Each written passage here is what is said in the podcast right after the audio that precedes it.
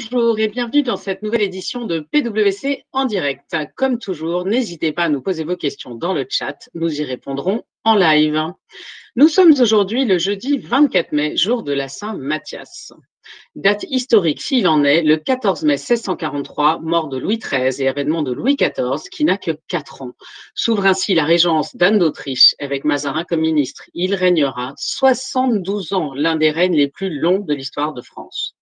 Dans l'actualité aujourd'hui, actualité gourmande. Après de longues semaines de fermeture, le célèbre pâtissier Cédric Grolet, élu meilleur pâtissier du monde à seulement 23 ans, vient de rouvrir les portes de sa boutique parisienne et lance en prime son site internet. Avis aux gourmands.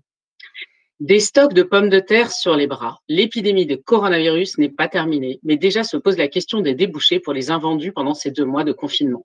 L'un des cas les plus emblématiques est celui des pommes de terre. 450 000 tonnes de surplus en France, premier exportateur mondial. Du jamais vu.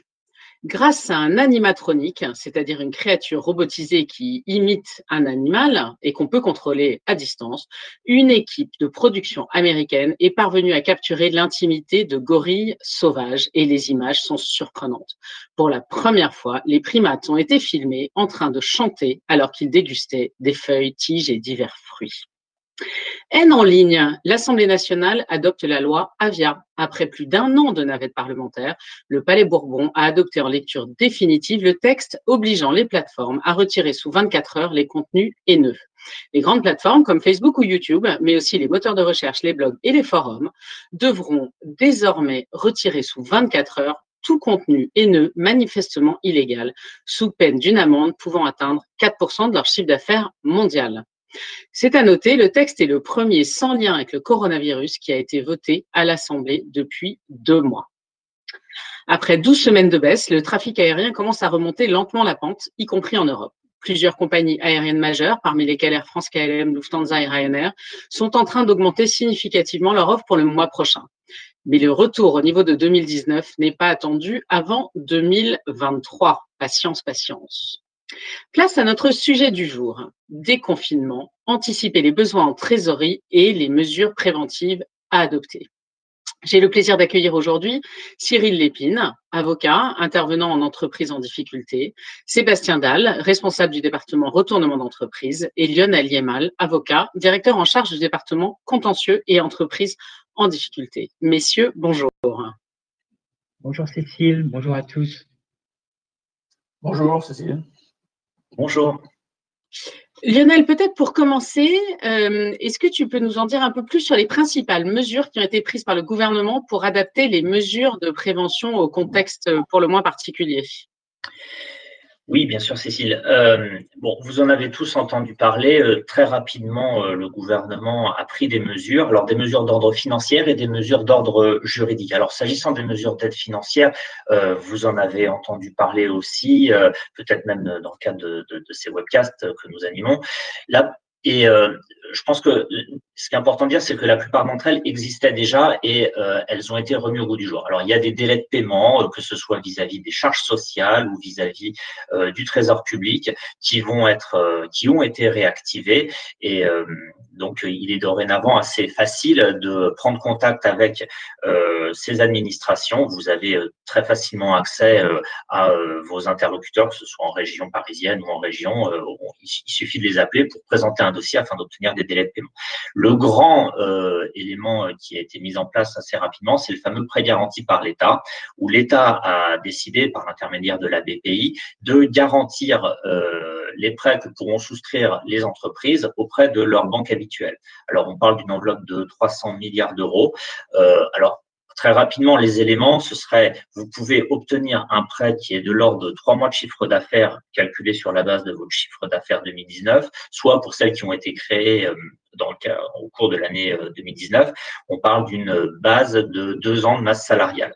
Alors l'intérêt, euh, ça serait évidemment d'obtenir une franchise de paiement pendant une période d'un an et un remboursement sur une période de cinq ans. Donc, on voit que l'État euh, met en place ces aides et il faut immédiatement réfléchir, euh, savoir si on est en condition de les solliciter, à quel moment les solliciter. Euh, ces mesures de soutien importantes. Le, deuxième, le troisième élément qui m'a semblé intéressant, c'est euh, l'idée de l'État, c'est de soutenir les entreprises auprès de leurs banques dans le cadre d'une renégociation avec leurs banques pour obtenir des plans de remboursement. Ces mesures financières, elles ont un écho dans le deuxième aspect que je voudrais évoquer, c'est les mesures juridiques qui vont être, qui viennent d'être mises en place dès le début de la, la crise sanitaire et euh, qui vise là aussi à réactiver euh, les mesures préventives qui vont être développées un peu par la suite par euh, Sébastien et par Cyril. L'idée essentielle, c'est de geler pendant cette période de crise sanitaire la date de cessation des paiements qui est un peu la pierre angulaire du droit des entreprises en difficulté. C'est-à-dire que pendant toute la période de durée de cette crise sanitaire, donc qui va qui court depuis à peu près le mois de la, la mi-mars jusqu'à la fin de la crise sanitaire augmenté de deux mois, euh, eh bien, on va considérer qu'il n'y a plus de date de cessation des paiements. Il n'y a pas de cessation des paiements envisageable. Euh, ce qui est une mesure très importante. Vous avez au total sept mois. Il y a un administrateur judiciaire, c'est Sébastien qui me soufflait ce bon mot euh, d'un administrateur judiciaire qui disait que bah, la date de cessation des paiements, finalement, on va la confiner pendant sept mois. Alors, on parle aussi de cristallisation de la date de cessation des paiements. Cette mesure, elle a deux euh, intérêts. Euh, la première, à mon avis, pour être un praticien de, ces sujets-là, euh, elle est très importante et elle doit sonner à l'oreille des dirigeants, c'est celle de dire que pendant toute cette période-là, vous n'avez plus à vous préoccuper de votre responsabilité personnelle de dirigeant. Il n'y a plus à se réfléchir, à savoir qu'est-ce que moi je risque en tant que dirigeant pendant cette période-là. Vous pouvez vous concentrer sur votre business, sur votre activité, les négociations avec vos fournisseurs, la reprise du business avec les commerciaux la question n'est plus de savoir euh, est-ce que oui ou non je dois déposer le bilan. Ça ne veut pas dire qu'il ne faut pas déposer le bilan. Hein. Il y a aussi d'autres événements dans la vie d'une entreprise qui peuvent amener et on peut toujours le faire. Mais en revanche, à ce jour et pendant toute cette période de sept mois, on gèle cette situation-là. Le dirigeant est euh, libéré de cette question de responsabilité. Et le deuxième effet, c'est de dire, bah, puisque vous êtes libéré de cette question, n'hésitez pas à euh, aller réfléchir sur les mesures préventives qui existent. Alors, vous on va le voir hein, un peu plus en détail après avec Cyril. Les mesures euh, qui existent, ce sont euh, le mandat ad hoc et la conciliation, voire d'autres. Hein. On peut penser euh, à la procédure de sauvegarde, même si on n'est plus vraiment dans la prévention. Mais l'idée, c'est de dire justement, puisque vous n'avez plus ce souci de responsabilité, pensez à engager ces procédures que sont le mandat ad hoc et la conciliation. Merci beaucoup, c'est très clair. Et du coup, qu'est-ce que tu recommanderais en fait pour les dirigeants qui hésitent euh, sur la marche à suivre? Ah, euh, Mon conseil, c'est celui de dire vous avez euh, des mesures qui, sont mises en place, que ce soit financière ou que ce soit juridique. On voit bien, moi, je pense que c'est important d'expliquer que la logique de ces textes et la logique du gouvernement, c'est de favoriser les mesures préventives. Euh, l'idée, c'est de dire, euh, on voit que dans les tribunaux de commerce, il y a une réticence de la part des dirigeants, de la part des sociétés à aller toujours vers les tribunaux parce qu'on se dit c'est infamant. Il reste encore cette marqueur. Alors, c'est pas totalement vrai puisque on a vu que depuis euh, ces dix dernières années, une évolution croissante de la volonté de mettre en place ces mesures préventives. mais on l'a vu dans des très très gros dossiers, essentiellement, ou dans des tout petits dossiers. Là, la question qui se pose, c'est plutôt pour nos grosses PME, nos bonnes PME euh, du le capital français, et c'est de les inciter à y aller. Vous allez avoir probablement des trous dans la trésorerie, des moments, ce qu'on appelle le mur. Eh bien, il faut ne pas hésiter parce que le gouvernement est favorable. D'expérience, les tribunaux, les juges consulaires, comme on les appelle, ou devant les tribunaux de commerce, ils sont bienveillants à l'égard des dirigeants. Imaginez-vous que dans la situation actuelle, cette bienveillance, elle va être redoublée. On va bien comprendre les situations, on va avoir une oreille attentive. Donc, mon mot, c'est n'hésitez pas, allez-y quand vous avez ce sujet. Deuxième élément qui me semble important pour, convaincre, c'est que ces procédures ne sont pas des procédures euh, complexes à mettre en œuvre. Bien évidemment, il faut faire de la présentation, de la présentation économique, financière, il y a de la documentation à mettre en place, euh, mais c'est pas insurmontable. Et de l'autre côté, c'est pas insurmontable de saisir ces tribunaux. Surtout que le gouvernement et les tribunaux de commerce, euh, au travers des chambres de commerce, se sont vraiment mis en, en route pour faciliter l'accès. Euh, à présent, euh, enfin, on, saisit les tribunaux par voie de visioconférence, avec un mail auprès du greffe. Euh, on peut dire que les tribunaux de commerce ont vraiment pris le pas là-dessus et il est facile de les saisir. Donc c'est un élément important se sont digitalisés eux aussi et adaptés finalement à cette période euh, pour le moins surprenant. Euh, merci beaucoup. Euh, peut-être pour compléter, Sébastien Lionel nous parle d'un document financier. Est-ce que tu peux nous expliquer ce que ça recouvre habituellement? Oui, bien sûr. Donc le, document dont parle Lionel, hein, c'est un document. alors qui a, au-delà d'un document, c'est une analyse hein, qui, a, deux objectifs. Le, premier objectif, c'est de, de, vous aider, vous, dirigeants, à à, comprendre où, vous êtes exactement et, où va votre, votre activité, votre trésorerie, pour, effectivement euh, déterminer si vous devez euh, réfléchir à une procédure ou bien euh, si globalement vous, êtes hors d'eau. C'est pas un, c'est pas un, un, une analyse simple, hein, d'abord parce qu'il y a un peu, un peu de technique et de, et, d'habitude sur le sujet, et puis euh, aussi parce que comme vous êtes vous-même très impliqué dans, la, dans la décision hein, en, tant que, en, tant que, dirigeant, euh, il, y a, y a, toujours euh, la question de votre indépendance d'esprit et de votre capacité à vous faire un avis sur vous-même et sur votre entreprise. Et donc le premier objectif, c'est celui-là, c'est de se mettre à, vos côtés, de, de, poser un petit peu les chiffres de la de la de la de l'évolution du business, de la trésorerie, etc., pour se dire voilà, je peux je vais passer à travers, c'était un trou d'air, mais j'ai globalement le, ressort pour, rebondir tout seul, ou bien euh, je suis en train de, j'ai pris un coup sur la tête qui est, trop important et j'ai un problème de rentabilité structurelle et il faut que j'agisse. Auquel cas, c'est important de ne pas trop, entre, guillemets, profiter des délais laissés par l'administration. Parce que si vous prenez, euh, si vous si vous prenez trop de temps à vous décider, bah, tout le temps que vous allez prendre, si par exemple vous perdez un million par mois et que vous attendez six mois, bah, euh, dans six mois vous serez six millions plus pauvres et vous aurez le même problème. Donc euh, c'est cet arbitrage-là qui est pas simple et qui est un peu le premier objectif. Et le deuxième objectif, euh, bah, c'est de partager cette réflexion avec les, les personnes que vous irez peut-être voir, hein, donc euh, que ce soit euh, l'avocat si c'est pas encore fait, le mandataire ad hoc, euh, le, président de tribunal de commerce, toutes les personnes auprès desquelles vous irez chercher du conseil et qui vont se poser exactement les mêmes questions. Et donc, évidemment, si vous, savez, excusez-moi, leur présenter les, analyses dans un document euh, bien présenté qui, en, en 10 minutes, leur donne la complète présentation des choses, et va vous gagner un temps considérable. En plus, vous embarquez les gens dans votre dynamique et pas, plutôt que de les laisser partir dans des, dans des chemins de traverse. Mais, mais, du coup, combien de temps est-ce qu'il faut pour préparer un tel document? Parce que j'entends que c'est 10 minutes à lire, mais j'imagine qu'à préparer, c'est un peu plus que 10 minutes. Oui, donc là, c'est très, c'est assez variable en fonction, un, de la complexité de votre organisation et deux, de votre niveau de préparation. Hein. Euh, si une petite entreprise simple, c'est très différent évidemment d'un grand groupe avec des filiales dans tous les sens, euh, et une activité compliquée à expliquer avec des sujets sur le, le BFR, etc. Euh, voilà. Et puis euh, l'autre critère, c'est aussi le niveau de préparation. Est-ce que, est-ce que vous avez déjà eu l'habitude de communiquer avec des tiers sur votre entreprise? Est-ce qu'il y a déjà des, des, dizaines de présentations qui ont été faites, ce qui veut dire que vos équipes ont déjà plus ou moins les, mm. les routines pour préparer les, les, les, éléments? Ou bien est-ce que c'est un peu la première fois que l'entreprise est conduite à, à se présenter euh, à, un public externe, en tout cas à ce niveau-là d'intimité? Donc voilà, je dirais que c'est les deux variables. Et une fois qu'on s'est dit ça, voilà, la, la fourchette, c'est entre entre deux semaines et deux mois, j'en ai D'accord. Merci beaucoup. Euh, peut-être passons maintenant euh, au, sujet un peu plus juridique. Euh, Cyril, est-ce que tu peux nous expliquer un peu les enjeux d'un mandat ad hoc? Oui, bien sûr.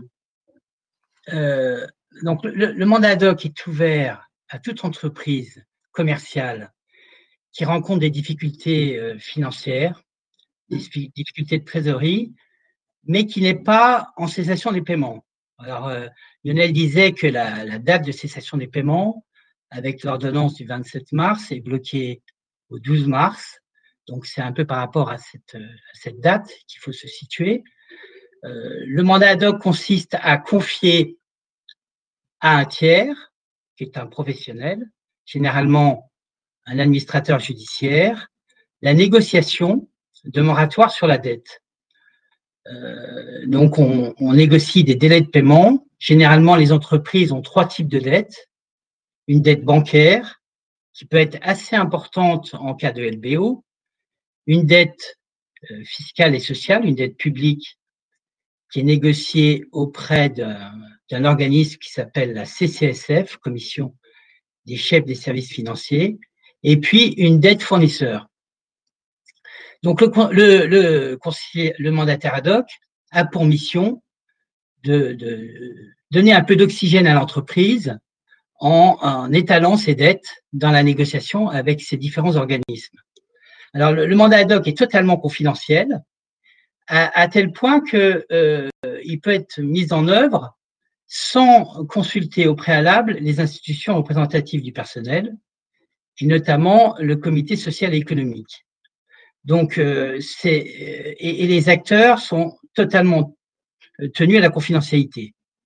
Comme le disait Lionel tout à l'heure, euh, le mandat ad hoc peut être lancé de façon extrêmement rapide. Euh, ça peut être mis en place dans un délai de, huit jours, à, partir du moment où la documentation dont parlait Sébastien est réunie. Les tribunaux sont, comme euh, tu disais Cécile, sont très accessibles, notamment par voie digitale aujourd'hui, mais c'est une procédure qui euh, peut être mise en place très rapidement. Donc, c'est une, en, résumé, c'est une procédure qui est simple, qui est confidentielle et qui permet de, de à l'entreprise de, de se donner un petit peu d'oxygène pour euh, la période d'après confinement et une reprise d'activité qui euh, a quand même quelques incertitudes. En effet, quelques incertitudes, c'est le moins qu'on puisse dire. Et, et, du coup, est-ce que tu peux nous expliquer aussi quelle est la différence finalement avec une conciliation ou une sauvegarde?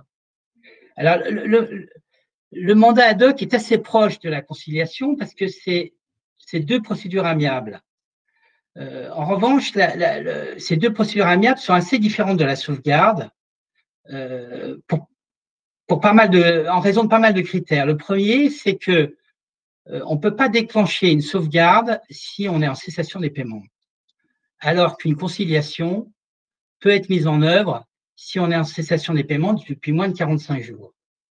Le deuxième élément, c'est que la sauvegarde est publique et donc, euh, il y a une publicité qui est, liée à cette procédure et euh, ça a un effet sur l'environnement de l'entreprise. On sait que telle entreprise est en sauvegarde et ça peut avoir une incidence sur euh, les acteurs économiques qui sont liés à l'entreprise, contrairement au mandat ad hoc et la conciliation. Et puis la sauvegarde, elle est, est une entreprise, est une procédure contraignante, coercitive. Les, les, les créanciers doivent euh, déclarer leurs créances, ils doivent suivre la procédure. Euh, il, y a, des contraintes pour l'environnement. À, titre d'exemple, euh, dans la sauvegarde, il y a une suspension provisoire des poursuites dès le jugement d'ouverture. C'est le pendant du, caractère public de la procédure. dans le cadre d'un mandat ad hoc ou d'une conciliation, et principalement d'une conciliation, la suspension des poursuites n'intervient qu'à la signature de l'accord, c'est-à-dire euh, à la fin de la conciliation, quand, euh, la conciliation a réussi et qu'il y a un accord qui a été trouvé avec les créanciers. Et à ce moment-là, euh, les, euh, les créanciers ne peuvent plus agir contre l'entreprise. Concernant l'AGS, l'assurance de garantie des salaires, elle peut jouer en cas de sauvegarde, c'est-à-dire qu'elle peut couvrir les indemnités de licenciement économique en cas de licenciement pendant la période d'observation et elle ne joue pas en cas de conciliation. Dans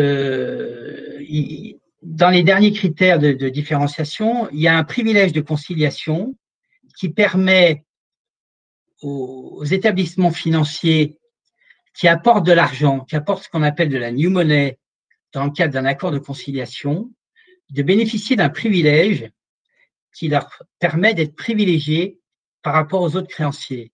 Donc, ce, privilège est assez apprécié des établissements bancaires euh, qui euh, assez souvent revendiquent d'apporter leurs euh, leur fonds dans le cadre de ces procédures.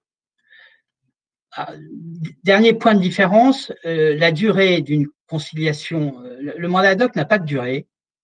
La conciliation a une durée de cinq mois qui était un peu aménagée euh, pendant la période de confinement, parce qu'on eh, peut dépasser pendant la période de confinement, euh, ça fait partie de, de l'ordonnance du 27 mars. En revanche, la sauvegarde a une période qui est de six mois renouvelable, de période d'observation, donc qui est une période d'un an. Le dernier point, c'est que dans les, dans les procédures amiables, mandat ad hoc et conciliation, il y a une règle de l'unanimité. Il faut, il faut s'entendre avec l'ensemble des créanciers. Et euh, ça peut poser difficulté parce qu'il peut y avoir un, créancier récalcitrant. Et, le législateur a, répondu à cette problématique en prévoyant des passerelles qui permettent à euh, un conciliateur de, basculer la procédure en sauvegarde accélérée en sauvegarde financière accélérée si c'est une entreprise euh, avec fort endettement bancaire, ou en prépac-cession, qui est un moyen de céder l'entreprise si jamais on arrive, elle n'arrive pas à s'en sortir par elle-même. Donc c'est un peu une boîte à outils, euh, un peu modulable, mais en gros, les, les, les, procédures sont très différentes. Il y, en a, il y en a deux, le mandat ad hoc et la conciliation, qui sont basés sur euh, euh, comment dire, sur un accord consensuel en toute confidentialité, et puis une sauvegarde qui est un peu, euh, un peu comme un redressement judiciaire, qui est une procédure publique et un peu contraignante, donc qui est un peu plus un passage en force. Euh, la première est contractuelle, la seconde est un peu imposée. Voilà. Si je veux résumer la, la grosse différence entre les procédures. Mais, mais euh, c'est la raison pour laquelle l'analyse dont parlait Sébastien est importante parce qu'il il faut bien analyser l'entreprise et son environnement pour faire le bon choix. Merci. Du coup, je rebondis avec une question live, mais je crois que tu y as répondu. Mais, mais voilà, la question live, c'est est-ce qu'un mandat ad hoc requiert l'accord de l'unanimité des créanciers? Ben, Oui, je réponds, je réponds oui.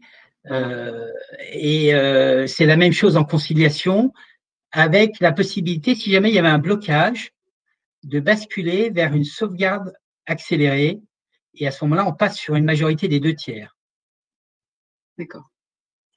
Euh, merci beaucoup. Peut-être pour, euh, pour conclure, euh, Lionel, qu'est-ce que tu, tu, donnerais comme conseil euh, à nos auditeurs euh, aujourd'hui? J'aime bien l'idée qu'une forme de pédagogie, c'est de répéter.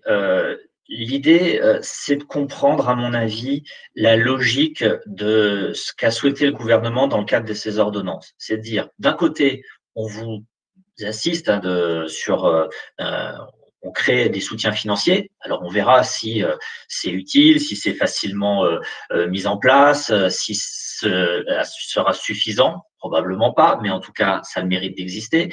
Et la deuxième chose, c'est nous avons créé, enfin le gouvernement crée des mesures de soutien financier et en écho crée des circonstances juridiquement favorables au système préventif euh, qui vous ont été développés. Et l'idée, c'est de connecter ces deux éléments, le financier et le juridique, parce que, à notre avis, euh, enfin à mon avis, euh, on est toujours plus à l'aise pour négocier euh, dans le cadre d'un mandat ad hoc, dans le cadre d'une conciliation, voire même hein, euh, de faire accepter des plans de cession, donc si, si l'entreprise doit vraiment aller à, la cessation des paiements, compte tenu des circonstances euh, financières qui sont établies par euh, euh, le gouvernement. Autrement dit, post-crise, quand vous alliez euh, à une négociation dans un mandat ad hoc et l'administrateur judiciaire essayait d'obtenir euh, des reports, voire des abandons de créances euh, de la part de fournisseurs, voire de créanciers de l'État, eh bien, il n'avait peut-être pas toujours la facilité, la marge de manœuvre on comprend tous que à ce jour, la facilité sera beaucoup plus accrue pour lui et les marges de négociation sont plus intéressantes. Je parlais de bienveillance tout à l'heure, c'est éprouvé, c'est-à-dire que euh, les juridictions consulaires, puisqu'on parle essentiellement de commerçants, même si on peut aussi avoir affaire à des euh, procédures de ce genre préventif devant les juridictions civiles, mais de façon générale, ce que je disais, c'est qu'on est devant un juge commerçant, des administrateurs judiciaires, des mandataires judiciaires, ce sont tous des spécialistes et des professionnels du commerce. Donc, on est entre soi. Ça ne veut pas dire qu'il y a euh, quelque chose de caché, mais on se comprend, on sait. Et donc, cette bienveillance qui, à mon sens, existait déjà avant, parce que quand on va devant le tribunal, bah, c'est qu'on a quelque chose qui ne va pas euh, dans les affaires. Eh bien, cette bienveillance, elle est intéressante et c'est pour ça que je disais que c'était très intéressant euh, cette, ce gel de la situation euh, de cessation des paiements, puisqu'elle doit permettre aux dirigeants de s'asseoir à un moment donné et de se dire est-ce que euh, la solution du mandat ad hoc, de la conciliation, ces mesures préventives ne sont pas une bonne solution pour justement rendre cohérentes toutes ces aides et pouvoir essayer de négocier un plan clair, structuré euh, pour établir une, trésorerie euh, pour justement euh, la, période de reprise d'activité par la suite. Merci beaucoup, c'est très clair. Alors, nous avons une question en live, messieurs. Je ne sais pas lequel d'entre vous voudra y répondre. Le temps que je la lise vous donnera le temps de savoir lequel a envie de la prendre.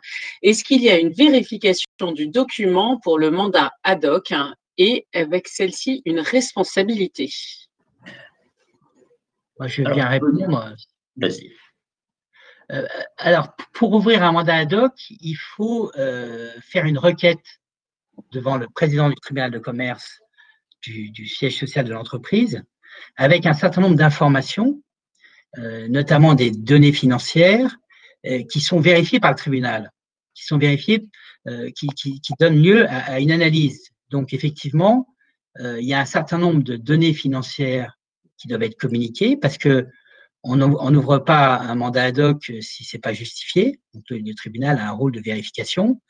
Et si euh, d'aventure certaines mentions étaient euh, erronées, inexactes ou, délibérément fausses, effectivement, il pourrait y avoir une responsabilité. Merci beaucoup. Je crois que nous n'avons plus de questions euh, du public.